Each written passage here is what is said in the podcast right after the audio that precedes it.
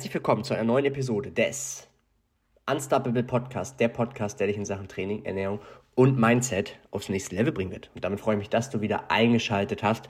Heute tatsächlich mit dem ersten Q&A. Ich hatte eine Fragerunde gemacht bei Instagram und wir werden uns heute mal 20 Fragen vornehmen. Ihr habt mir die Fragen gestellt und ich habe mir das hier alles rausgeschrieben und werde das jetzt dementsprechend mal hier durchgehen. Ja, also als erstes haben wir hier die erste Frage und da geht es darum, welche Fehler man vermeiden sollte bezüglich Training und Ernährung. Ja?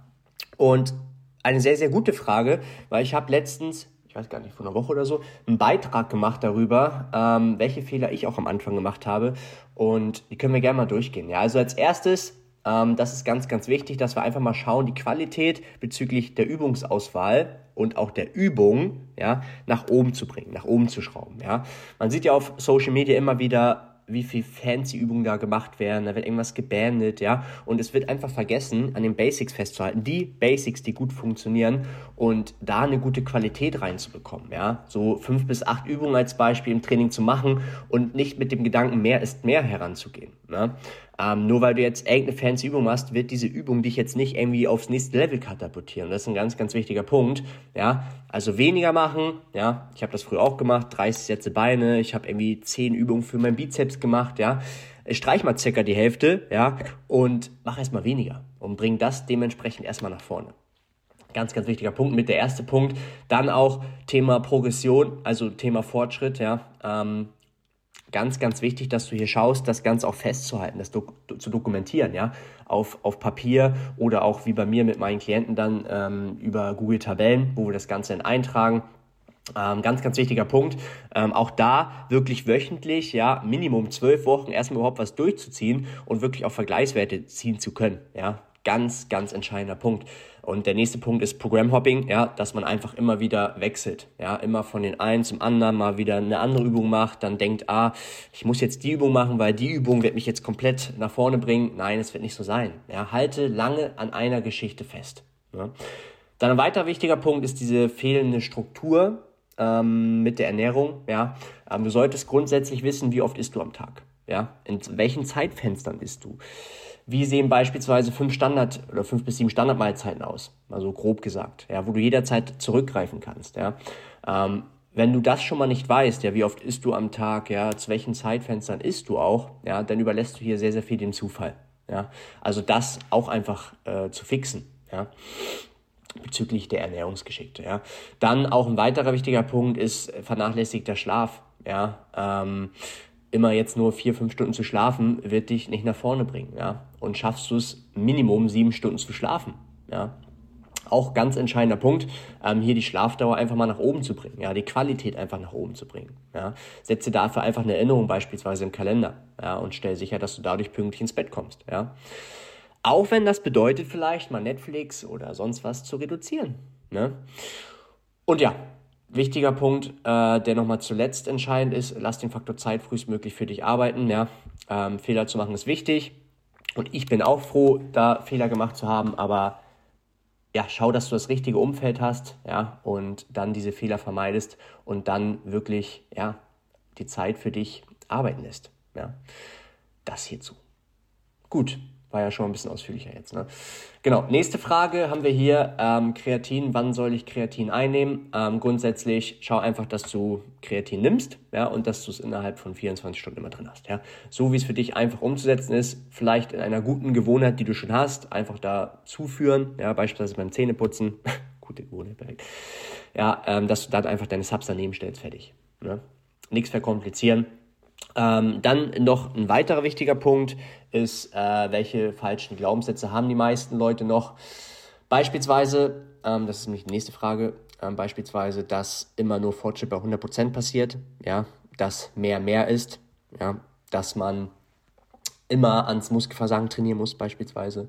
Das sind zum Beispiel so Glaubenssätze, die ähm, immer noch bei den Leuten im Kopf rumschwirren. Ja.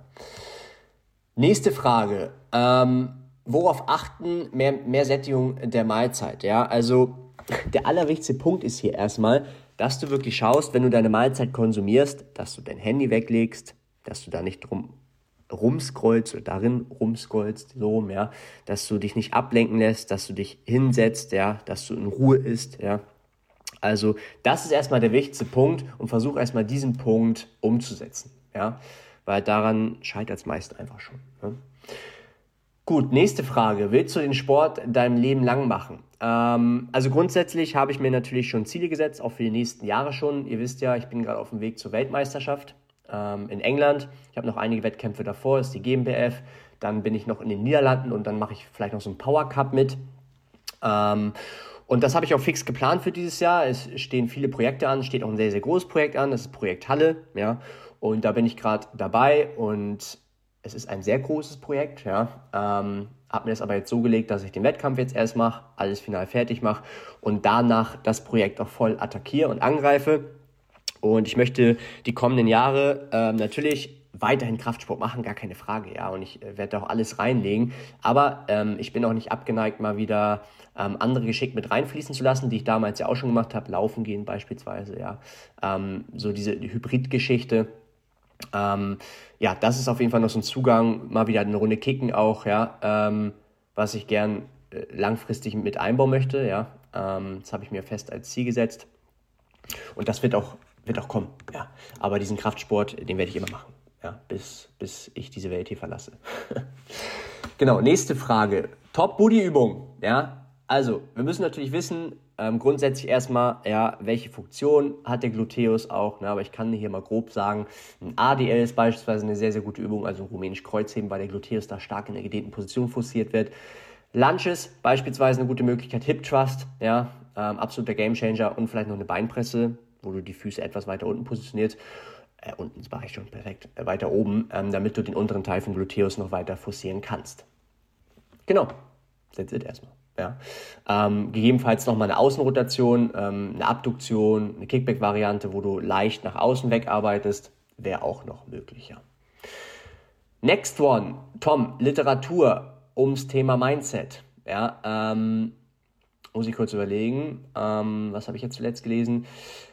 Das Buch beispielsweise Ich kann das von Bodo Schäfer. Dann hätte ich noch Sorge dich nicht äh, lebe. Das ist noch ein geiles Buch. Und ich kann, das hatte ich schon gesagt, die Entscheidung liegt bei dir. Das wäre noch äh, ein geiles Buch.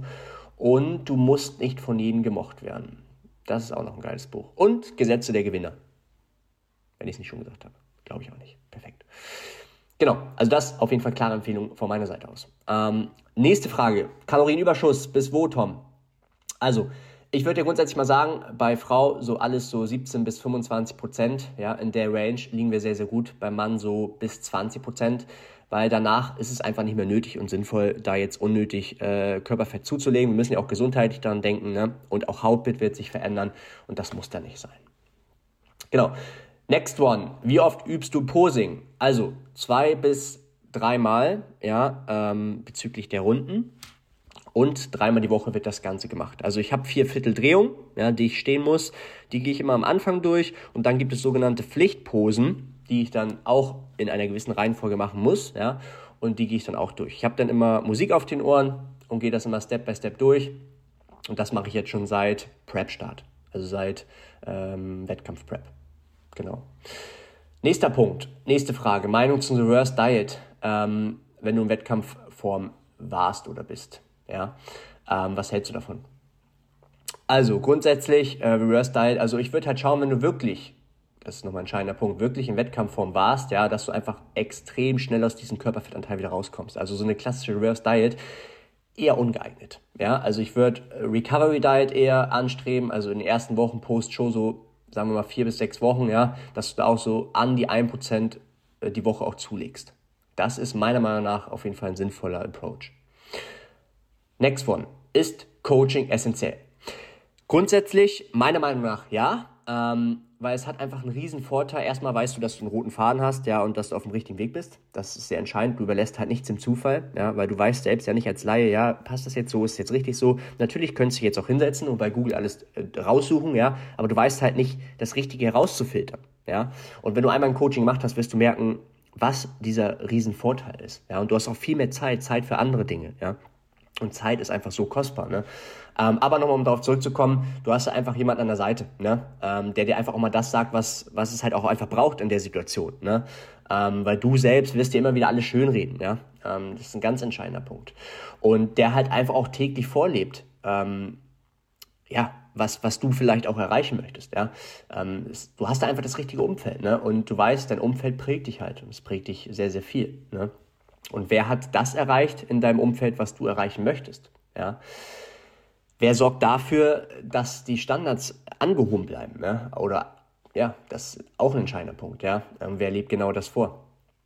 Also das sind alles so Punkte, die hier mit reinfließen und meiner Meinung nach ist das Coaching auf jeden Fall äh, ja, essentiell und hat einen riesengroßen Vorteil. Ne? Next one.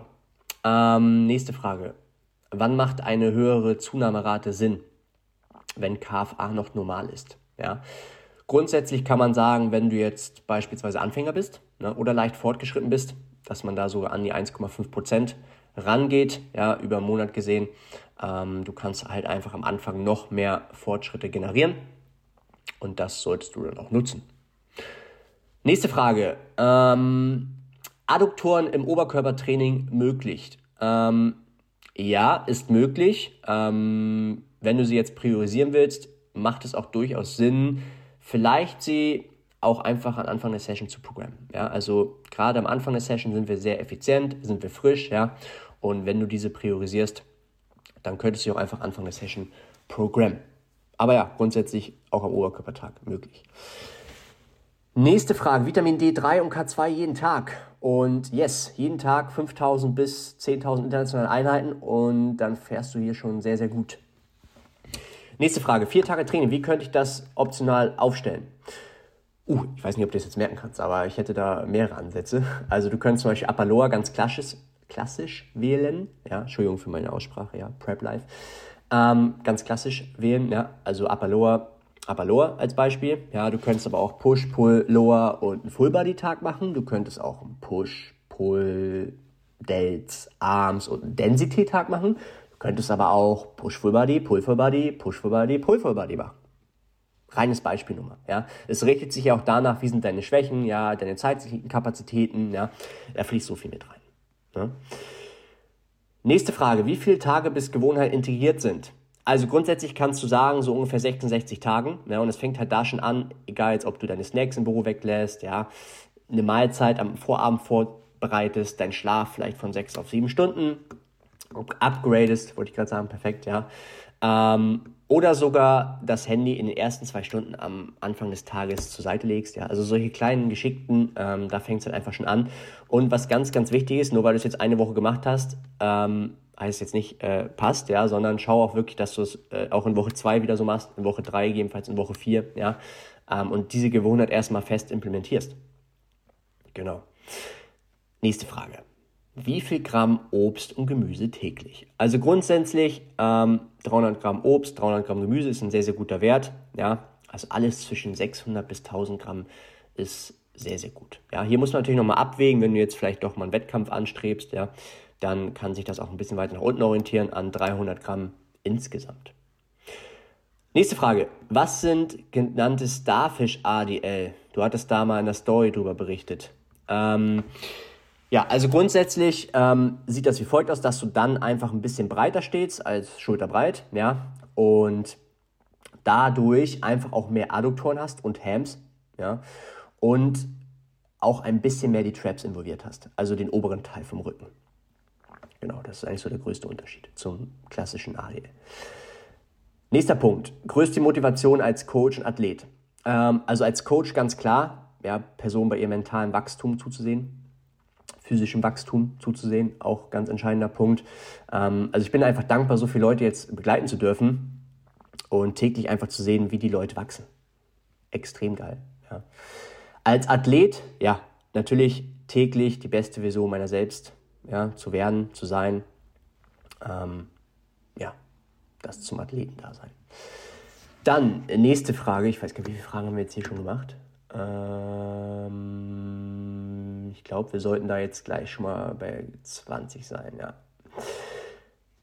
Ja, ich glaube, das ist erstmal die letzte Frage jetzt hier. Ja? Also, Mindestlaufzeit von deinem Coaching. Also, sieht wie folgt aus. Ähm, wenn du Interesse hast an einem Coachingplatz, ja, dann füllst du einfach mein Bewerbungsformular im Linktree bei Instagram aus. Ja, da stehen ein paar Fragen, damit ich erstmal weiß, wie ist dein aktueller Stand.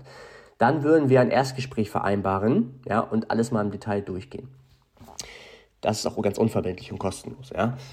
Danach kriegst du alles zugeschickt, dann tunen wir alles fein, ja, und dann hast du eine Mindestlaufzeit von vier Monaten, ja. Das heißt, du kannst dir vier Monate das Ganze anschauen und du wirst in der Zeit schon merken, was für einen riesen Fortschritt du nach vorne machst, ja. Und ab da wird eigentlich erst Momentum erzielt. Also ich arbeite mit meinen Kunden, das kann ich hier schon mal sagen, immer länger zusammen, weil umso länger du mit jemandem zusammenarbeitest, umso effizienter wird dieser Prozess. Und wenn du mal tief in dich gehst, du willst nicht jemanden haben nur für vier Monate und dann wieder im Endeffekt wieder dazustehen, wo du vorher standst. Vielleicht bist du auch jemand vom Typ, der braucht jemanden, der in der Ecke steht, ja, der immer an einen glaubt, ja, der einmal aus gewissen Situationen herausholt, ja, oder auch die Glaubenssätze angeht, etc., Mindset, alles spielt ja mit rein, ja, ähm, hat, wie gesagt, einfach einen Riesenvorteil. Genau, das hierzu. Ja, äh, ich hoffe, ich habe mich nicht zu oft, zu oft verhaspelt, perfekt. ja, liebe Leute, ja, mitten in der Prep ist, wie es ist, ne, ähm, Ermüdung kickt natürlich langsam jetzt rein. Wir sind jetzt achteinhalb Wochen out bis zum ersten Wettkampf. Ähm, ich freue mich riesig, ja. Und ich hoffe, dir hat dieses QA hier gefallen. Ähm, gerne Feedback dalassen. Und wie auch zuletzt, dann in jeder Episode, do it.